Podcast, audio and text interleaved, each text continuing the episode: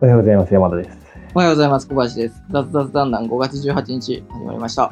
ご岩。ご岩の日ですね。ご岩の。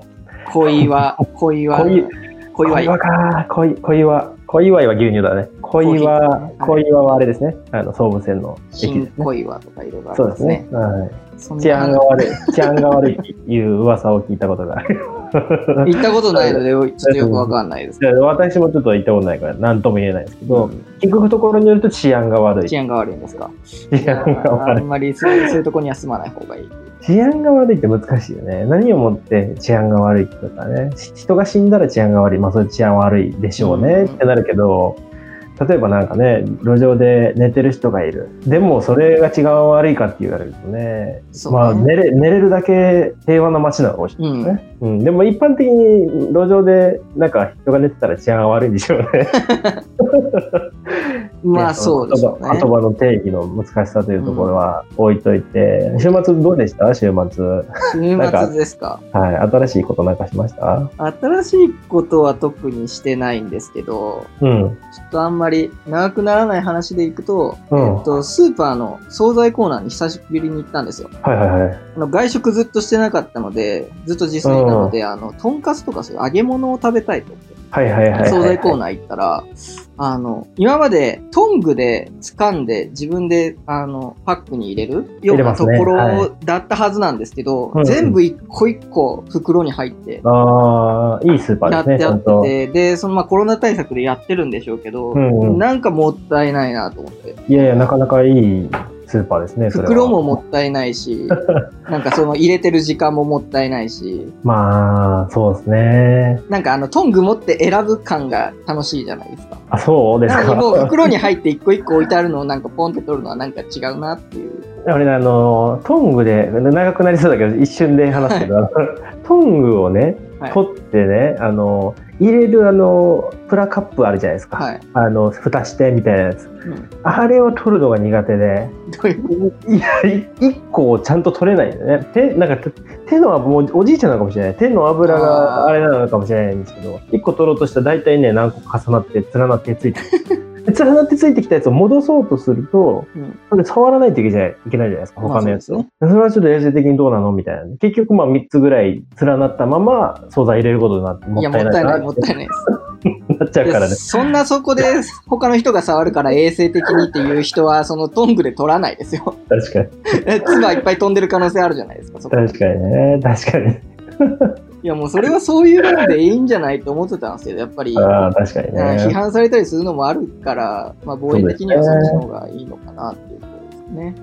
あの、大阪の吉村知事が、うんソースの、あの、串カツのソースは二度漬けの文化で育ってきたけど、今は頑張って耐える時ですとか言ってて、何の話してんね んのそんな、そんなインパクトある話かな 結構な尺を使ってたよ。いやそのいや一般的だよって、それぐらい大阪だ、一般的だよみ たいなことを言いたかったんですか、例えとして。まあまあまあ、でまあ大阪は結構頑張ってゼロ人になりましたからね、昨日よう。あそうなんでよすうやか。く。そうなんですよ。うん、でもちょっと我々も頑張っていかないといけないですね。東京、神奈川ですか。そうですね。うん山田さんは何されてたんですか、あのね、レモンサワー、 唐突に話す。レモンサワーのね、あのー元元ね。レモンサワー、梅沢さんが CM しているあの、有名な梅沢さんっていうあの富雄さんそうですね。うんが CM されてるあの、こだわり酒場のレモンサワーってやつを、缶で買ってたんですよね、ずーっと。うん。でその缶を買い続けることをそれこそまあ1ヶ月に何缶飲むねんっていうぐらいゴミが出るわけですよ缶がそうですね。で缶を捨てるまあ捨てるのも別にいいんだけどゴミもったいないなと思って、んこれなんとかなんないかなと思ってコンビニローソン行ったらはなんとねレモンサワーの元っていうのがあってい。もう皆さんご存知かもしれないですけど、レモンサワーの元というのがありまして、これを炭酸水で割ると、あの、普通に缶で飲むのと同じような形になりますよっていう、なんと素晴らしい製品があったんですよ。で、買って作ってみたんですけど、はい。一つだけ、あの、難しいとこがあって、うん。あの、入れすぎちゃうって いう、元を。でさ最初の方はちゃんと頑張って測って入れるんですけど、だんだん酔っ払ってきたらもうどうでもよくなってきて、ガ バガバ入れるんですよ。もはや、あの、コスパが悪いんじゃないかっていうね。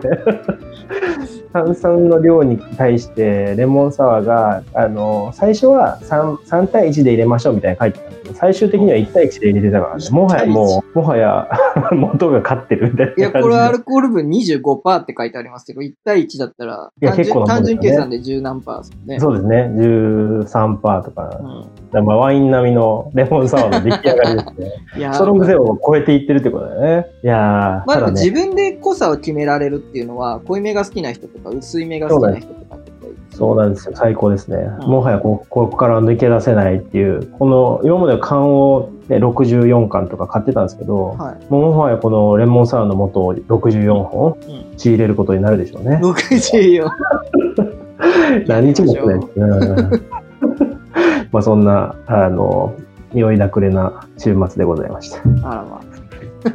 なるほど。行かないといけないですね。そうですね、昨日、もそれこそあの土曜日に飲みすぎて、もうもはやもう日曜日立ち上がれないぐらいだったんで、もう昨日は、立ち上がれないぐらいって相当です。昨日もう本当に思い出せるだけ多分1年近くぶりぐらいの、あれでしたね、休館日でしたね。あいや、素晴らしいですね。今もうめちゃめちゃ元気。あ。ああ、いいですね。今日は元気。今日は元気に、はい、元気フなェイ月ク曜日。ニュースの話をしていきましょうか。フ唐突に入れて、入れてきましたね。フェイクニュースの話ェイクね。ニュースの話ね。あの、これ、えっと、先週の木曜かな、あのはい河野大臣が、あの、公式サイトのブログに書かれていたんですけど、フェイス、フェイクニュースがどういう影響をもたらすかみたいなのを分かりやすく。河野太郎さんですね。 うん。私があの、ツイッターフォローしている河野太郎さんの話ですね。そう。なんか、あの、金曜日の昼食にカレーを食べるかどうかみたいなうん。話でやってるんで、まあ、あの、聞いてる人で知らないよっていう人が見にいたら見に行ってもらえればいいなと思うんですけど、うん。これね、フェイクニュースをわかりやすく解説してくれてるんですけど、フェイクニュースをされることによって、本意ではないことに対して、周りが、そのフェイクニュースに対して、あ、そうなんだっていうことで、動いてしまう、勝手に、将来的に。そうですね。そうですそうね。なるんだったらこうだろうみたいな感じで動いてしまうことによって、そのフェイクニュースの影響が強まって、まあ、真実になってしまったり、ならなかったりとか、迷惑をかけたりみたいな感じでね、ありますね、これなはっ。ちゃうよってことで、うん大臣もね、担々麺食べたいのにカレー食べなきゃいけないっていう、かわいそうですよね。いや、でも、全然、あの、話の本題とはずれるけど、河野さんは小説家になってもいいかもしれないですね。なかなか文才があるね、これは。これ読ませる文章ですよね読。ませる文章ですね。で、しかもなんか、結果、あの、まあ、あの、小説家の人たちがよく使う、最初、なんかその、全然違う話をして、で、本質を触れた後、最終的に全然違う話で締める。ね。うんあのこの手法とかはね、なかなか、あの、こう、ハイレベルな書き方だなって。これ彼はもう、でも、どこまでがね、本人が書いてるのかがちょっと気になるところですよ ね。まあ、絶中ハック、ゴーストライターなんじゃない ツイッターは完全に違う人だと思うんですよ。うん、そうだね見。るあ限のり、ああのスピード感でいくとちょっと無理だよね。ただこの公式サイトの記事っていうのはどうなのかなっていういやーでも、文体的にはね、似てるんだよね。そう、もうなんか、突っ込み方とか、う書んき方とかが、なんかその、多分センス的な問題で多分似てるから、ひょっとしたら両方本人がやってる可能性はあるな。のじゃないと、両方とも多分違う人みたいなね。うん、誰かその、ね、裏側に村上春樹的な 人がいるね。サムラゴーチさんかもしれないいや、そうですね。懐かしいね。 よく名前出てきたね。もあ違多う分わサムラゴーチさんはゴーストライターじゃないのか そうですねメインの方ですね。あ表に出てきらた新垣さんでしたっけ忘れあそうですね。新垣。新垣結衣か、あの、サムラゴーチゴーストライターかっていうかね、どっちかですねどっ新ちかだ垣いや違います新垣言われたらあが新垣渚ですね誰ですかえーっ誰と 誰ですか荒れ玉のピッチャーですねあ、 沖縄の人ね。あ沖の縄沖縄のねの、あ、いたね。いソフたトバね。ンクだったかないたね。まだいいのかな懐かしいね。いやなんもかういないと思うんですけどあのストレートが速いけどちょっと速かったコねントロールがみたいなあと、あの、すあの、そこがちょっと悪くなったみたいなニュースがありました から、なんか懐かしいですね。 よく名前まで覚えてんな。すごいな。結構スポーツ選手のやつはそううですん。ねもうんうこのこのちょっと本質本題に戻ると、この、はい、 戻りますか嫌なのかい このフェイクニュースの件はねあの今後も多分いろいろあると思うんですよねこうフェイクニュースってどんどんなんかあのそれっぽい記事とかいっぱい出てきてるじゃないですか。で、うんなんか著名人とかが、あの、それを見て、フェイクニュース信じて、すごい拡散しちゃって、で一般のそのフォローしてる人たちがみんな信じちゃってう、んですごい荒れるみたいなはい。で、最終的にそれがフェイクだったってバレて、で、その拡散した人が叩かれるみたいな。うん結構ちょいとあるじゃないですか、そういうの。ちょいちょいありますね。これをどういうふうにあの判別するかって結構難しいですうね。ん。うん、どうなんですかね。なんか今後そういうの AI とかでこれは本物だよみたいなのトラックできるようになったりするんですかね。難しいんじゃないですか。難しいか。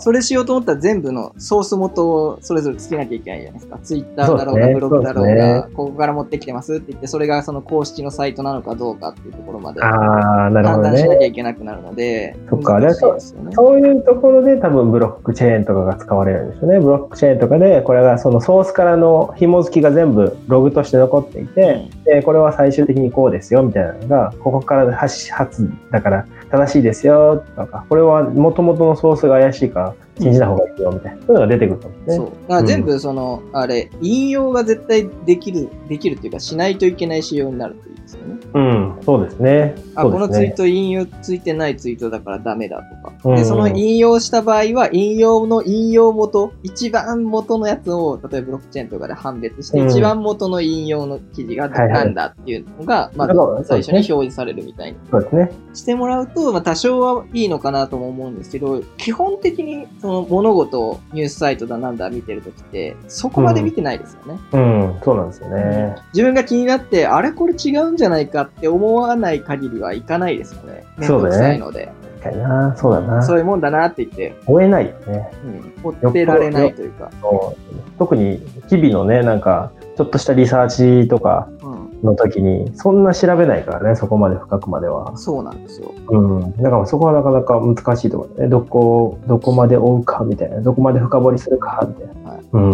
そうなんですよね。なんか、この記事はでも見てて、いろいろ突っ込みどころがあって、もうなんか、あの、間ぐらい、途中ぐらいにあるはい。メディアの人が、あの、ショーの方針とかが、発表の1日前に教えてくれたら一面に大きく書きます。他社と同時だと扱いは小さくなります。というメディアは少なくない。